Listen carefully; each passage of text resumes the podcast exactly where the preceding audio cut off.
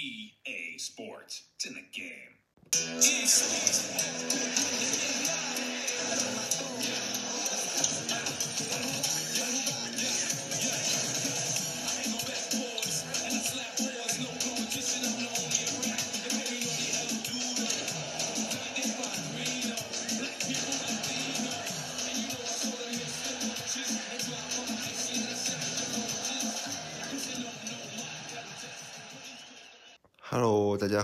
欢迎收听这一期的一期用事，我是 Matt。呃，这一期呢，我们讲一个球星卡的话题。因为前段时间有花了很多冤枉钱啊，在这个这块上面，所以也对这一块做了一些小的研究。那我们这期就讲一讲球星卡这一门生意。我们还是从头讲起啊。我印象中，其实我们小学的时候就已经开始玩这种卡片，然后拍卡啊。我记得那时候学校的门口就有卖各种像宝可梦啊、灌篮高手那种卡片，呃，甚至特别有名的就是小浣熊干脆面。对吧？那时候我们要买这个方便面集里面的那个《水浒传》的卡，包括我记得那时候奇多还推出过一个三国的一个一套卡片，那个我记得印象蛮深的。我印象还有一个是有一个我为歌狂的卡片，我记得那时候好像正版的发行量特别少还是什么，我记得只能买到盗版，所以我到现在还很有印象，就是这个正版的卡片我不知道在哪里可以买到。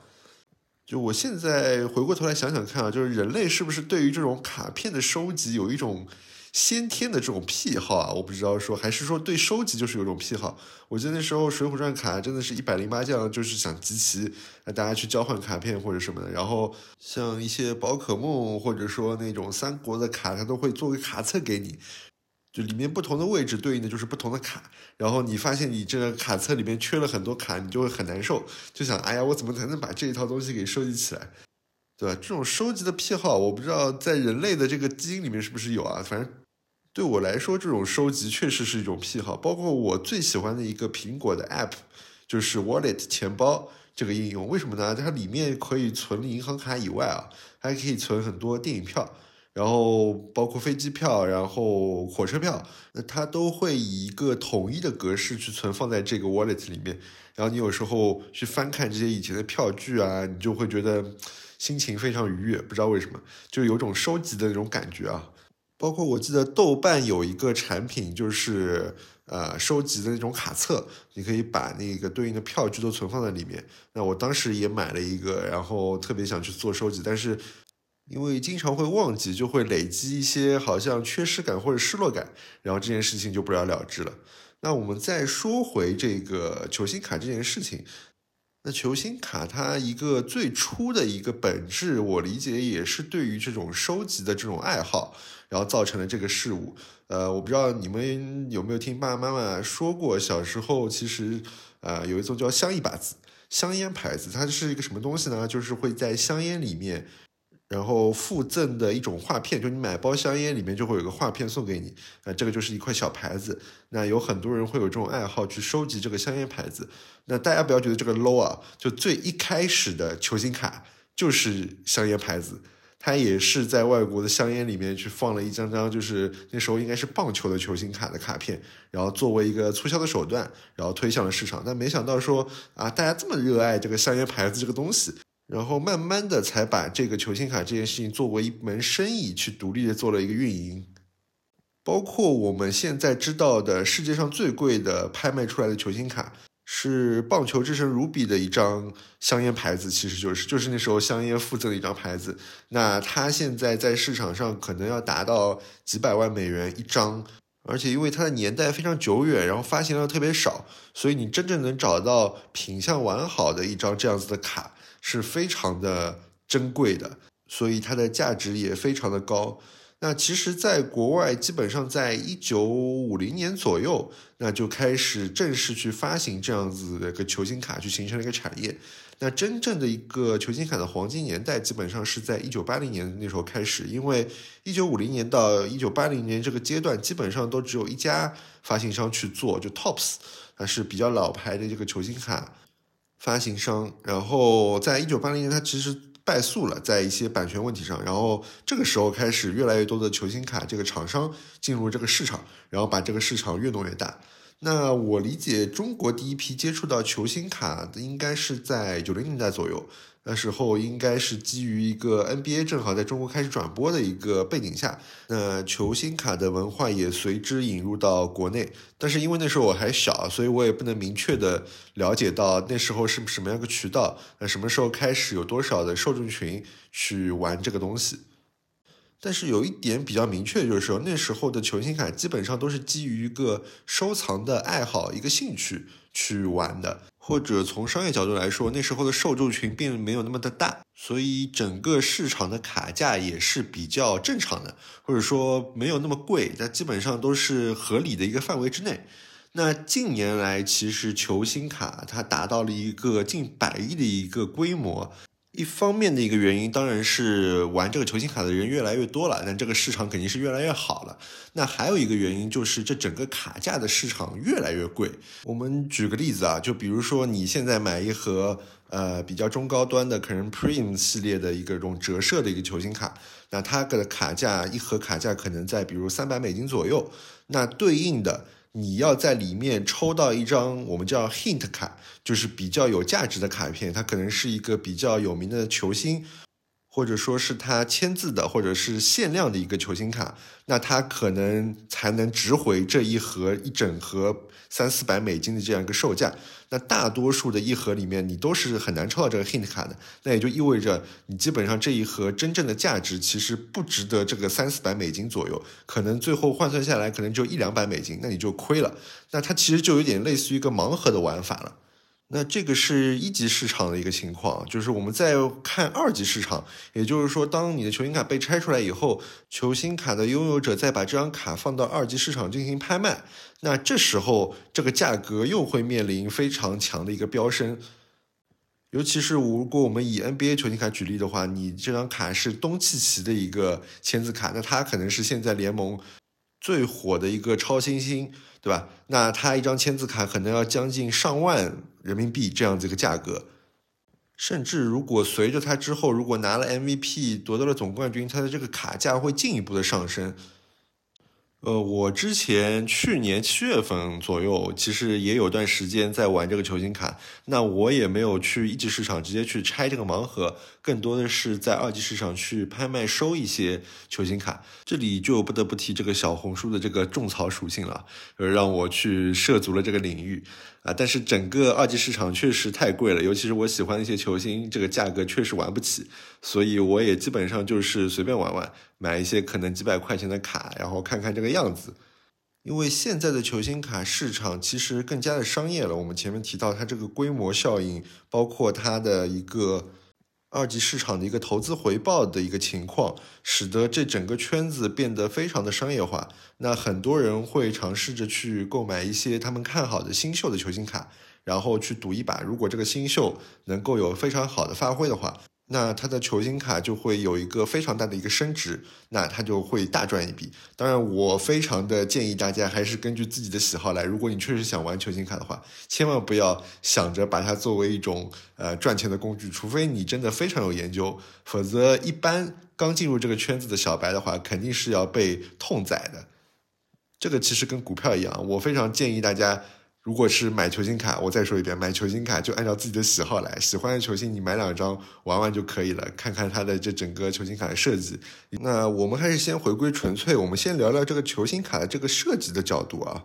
就球星卡这个设计，它其实手法非常多样。我们比较常规的就是在这个球星卡的表面去镀一层金属的一个膜，那它会有一个折射的感觉。那它有不同的折射花纹，比如说泡泡折，或者说像这种镭射折，那有不同的折射花纹，就会让这个球星卡显得非常的炫酷，对吧？就是我记得我们小时候也是，那个卡里面有一些就普卡，还有一些就是带折射的卡，那这种都是我们特别珍惜的。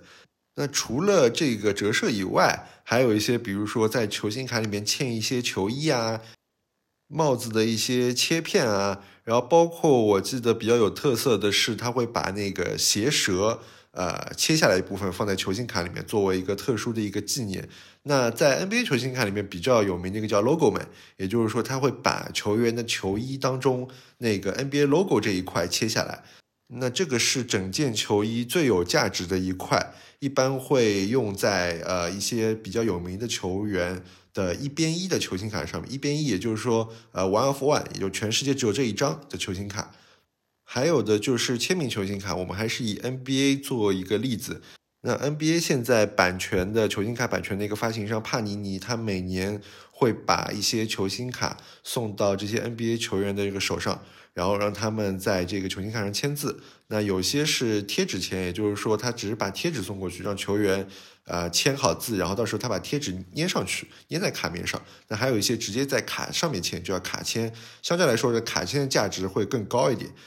那还有一种就是把签名跟球衣都放在这个球星卡上面。那如果这个球衣切的角度特别好的话，那我们会把这种卡片叫做 RPA 卡。那这种也是特别有价值的。那包括前面我们像前面说到的一边一的球星卡，那有很多的这种球星卡，它都会设置一个限量版，也就是说我这张球星卡可能是只发行二十张。那它就会在上面标明这张是二十张中的第几张，比如说二杠二十，意味着这是发行的球星卡当中的二十张里面的第二张。那这时候就会有人去收集一些，比如叫首边跟尾边，也就是一杠二十和二十杠二十，这个又有特殊的升值的一个空间。所以这整个球星卡设计其实玩的非常的花。那我自己研究了一下，那相较来说，撇开这些因素的话，在版面设计上，基本上是越贵的球星卡，它的一个版面的设计其实是越好看的。普通的这些比较便宜的球星卡，基本上就是拿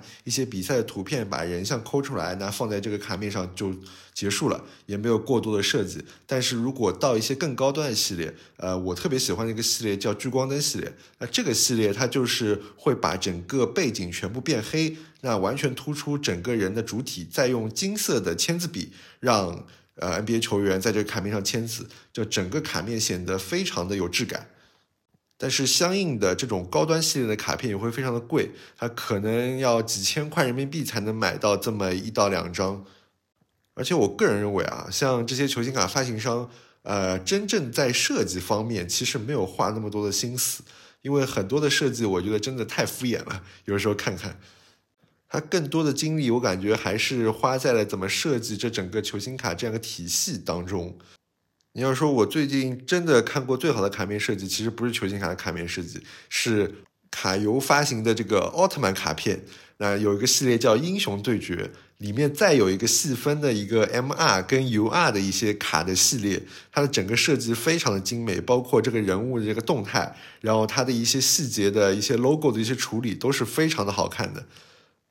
相较来说，NBA 卡片在当中真的是相形见绌。当然，这不能算两个相同的圈子啊。那我们再说回来，说 NBA 球星卡它真正的价值在哪里？如果我们说设计并没有那么好的话，那它真正的一个价值就在于整个球星卡一个完整的体系。那首先从内容端开始，球员在现实的世界中他的一个表现，那决定了这名球员他的这个卡面的价值会在什么样一个层级。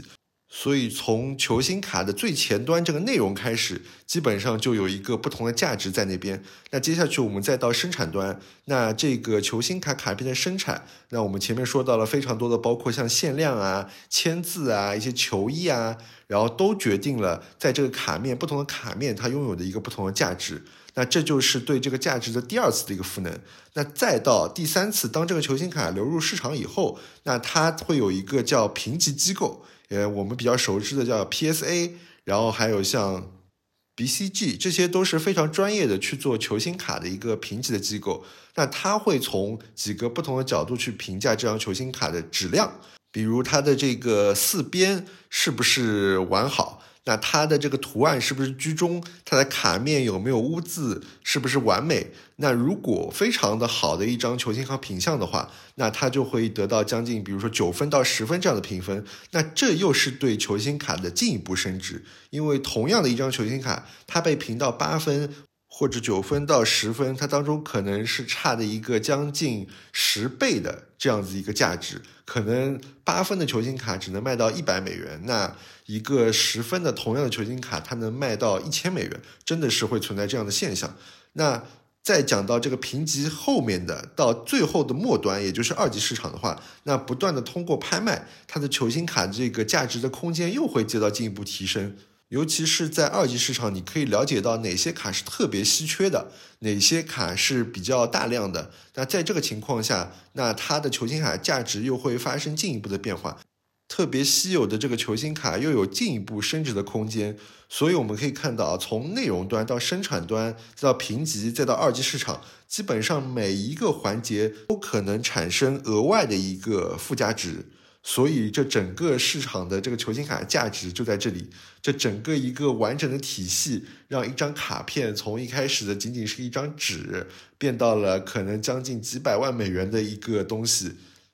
那包括资本其实也看到了这整个体系的一个完善，呃，以及它其中蕴含的一个巨大的潜力。那我们知道，呃，最近有一家叫 Fnatic 的一家新成立的一家体育用品公司，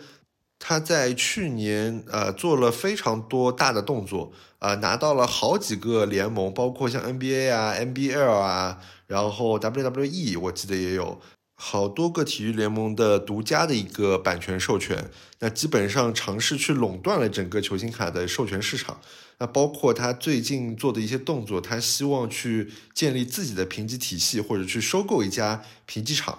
再包括是去收购一个球星卡二级交易市场的一个平台。他做的一系列动作的目的，基本上就是希望去通吃整个球星卡生态当中所有环节的利润。那这个的野心是非常的庞大，其实也相较着把整个球星卡市场推向一个更加商业化的一个可能性。那此外啊，还有一个让球星卡整个市场越来越火爆、球星卡越来越贵的原因，就在于现在球星卡可能相较于原来我们理解的一个收藏品，呃，它会有一种艺术品的属性。这当中主要的原因也是由于近些年来这个潮流艺术。它的一个破圈，慢慢的进入了整个消费者的一个生活圈中，而不像是原来的艺术作品，像是更高高在上的，在整个艺术圈进行流通。那在这样的情况下，现在的球星卡，它到底是仅仅是一个小众的一个收藏品，还是说它已经变成了一种潮流的艺术品？那这件事情又变成了让投资者或者整个一个产业有了更多遐想的地方。那在这样的情况下，更多的资本也愿意涌入这个球星卡市场，来对整个市场进行改造，看看是不是有可能把它也像一个潮流的这种艺术品的这个方向去做一个改造。包括像是最近潮流这种艺术品疯狂涌入的这种 NFT 的这种发行，数字藏品的这样子一个概念，利用这个 NFT 非同质化货币这样一个唯一性。然后去发行数字藏品，那其实呃球星卡市场也是在这一块有所一些动作的，呃比较有名的就是当中的叫 NBA Top Shot，那它是一个 NBA 去推行的一个数字的一个球星卡，每张 NBA Top Shot 这种 NFT 其实就是一小段这个球员的表现视频，然后把它包装在一个 package 里面，那你可以去收藏这些精彩的短视频。那利用 NFT 技术，你是这一个短视频的唯一的一个拥有者。NBA Top Shot 这个项目非常的成功啊，为 NBA 带来了将近几亿的一个利润的一个输入。那像一个詹姆斯的一个折叠扣篮那个镜头，呃，可能限量大概十几份或者几十份的吧，它基本上在这个平台上现在能拍卖到可能四万多美金这样子一个价格。就是让我们这种还在玩纸卡的人觉得真的有点难以想象。那包括像帕尼尼，他也推出了这个数字版的一个球星卡。那整个设计其实跟呃普通的纸质版球星卡呃很类似，只是他把它数字化了，作为一个数字藏品，那放在它的 App 里面。在这种数字艺术品领域啊，这近些年这种 NFT 这个火爆这种浪潮，基本上是无法阻挡的。那球星卡到底也能不能去借着这股东风，在 NFT 上做一个非常大的发力？那这个事情还是有待考究的。我们可以理解，在 NFT 领域，其实它只是把球星卡的这整个载体从卡片变成了一个非同质化货币。那本质其实空白的卡片它也是没有价值的。那非同质化货币，如果你不赋予它意义的话，它也是没有价值的。是球星卡本身的一个内容去赋予了卡片跟这个货币这个意义，那它才拥有了它的整个收藏的价值。就站在这个角度啊，其实我们只是把这个内容进行了数字化。那我理解原来的这个球星卡的商业模式还是能够继续使用，甚至玩出更多的花样的。但是对于球星卡这么大量的这种收藏的藏品的发行来说，呃，我们理解其实卡片的话，我们基本上拿在手上都能有一个固定的方式去进行收藏。但是如果不同的平台推出不同的 NFT 的球星卡，那我们以什么样一个统一的路径去完成这个卡片的收藏？我怎么能够像这个 Apple 的这个 Wallet 一样，能够在同一个地方看到我所有的藏品？那这个其实是。球星卡数字化以后，我们将面临的一个比较大的一个问题，如果没有最终形成一个完整的体系，能够将我所有的这个 NFT 的这个球星卡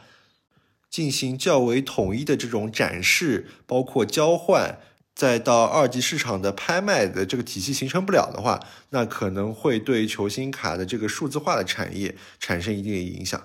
但无论怎么说啊，这个球星卡真的是一门非常大的生意，然后我相信在未来的几年或者说十年内，它都会有一个非常大的发展。尤其是现在玩家这么多，越来越多的公司瞄准了这一门生意，那我相信在资本的投入下，这个产业一定会有一个比较大的一个发展，好吧？那这就是这一期的意气用事，那我们明天再见，拜拜。